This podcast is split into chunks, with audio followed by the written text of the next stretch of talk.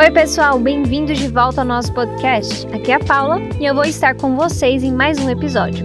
Hoje a gente vai falar sobre palavras informais que você ouve todos os dias: as gírias. Por definição, gíria é uma linguagem muito informal, uma palavra específica usada por um determinado grupo de pessoas. Muitas dessas gírias têm vários significados dependendo do contexto da conversa. Por exemplo, quando você ouve a palavra flex, flexionar, talvez automaticamente pense em alguém flexionando os músculos. Mas no contexto da gíria moderna, flex na verdade significa exibir suas realizações. Tipo, I want to flex my brand new sports car. Quero exibir meu novo carro esportivo. Outra frase relacionada é Weird flex, but okay.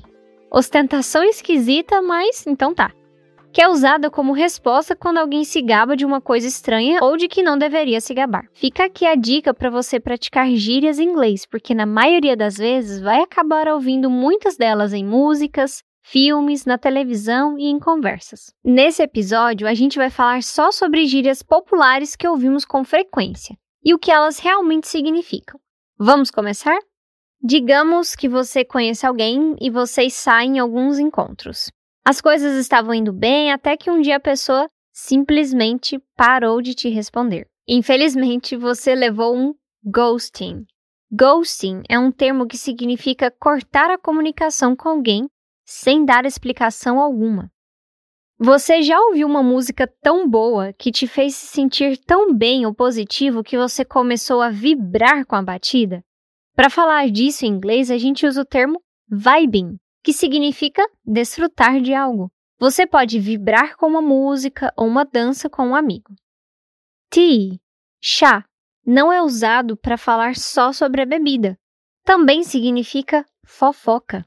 Quando alguém te pede para spill the tea, é porque quer que você conte tudo, que compartilhe a fofoca completa. Assim como spill the tea, a palavra salty não tem nada a ver com a comida salgada quando é usada num contexto de gíria. É uma gíria para quando alguém está com ciúmes, amargurado ou chateado.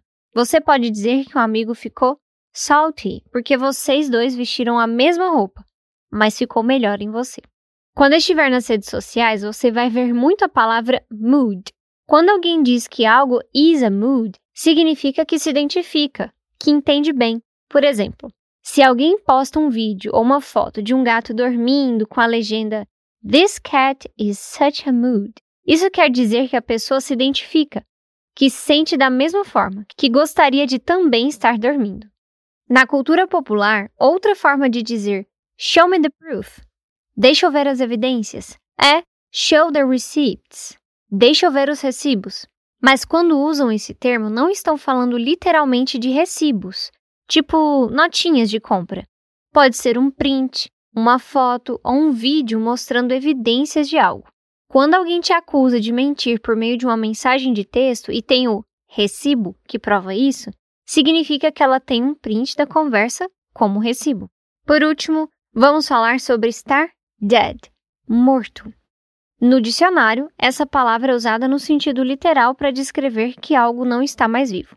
Como gíria, significa algo tão engraçado que você não aguenta mais e morre.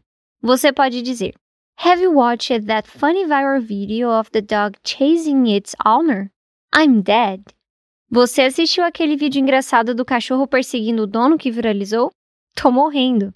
É bom você ter em mente que as gírias podem variar de país para país mas que são uma parte essencial das conversas em inglês e que podem ser úteis em diversas situações. Quer você ainda esteja aprendendo inglês ou já seja mestre nisso, vai querer entender as gírias mais recentes. O episódio de hoje fica por aqui. Espero que você tenha gostado e aprendido algo novo. Se quiser saber mais sobre gírias e o que significam, acesse o nosso site www.englishcentral ou baixe o app English Central. Se curtiu esse episódio, adiciona ele na sua lista de reprodução ao clique em salvar nos episódios. Espero que seja útil para o seu inglês. Vamos aprender o inglês do dia a dia com a English Central.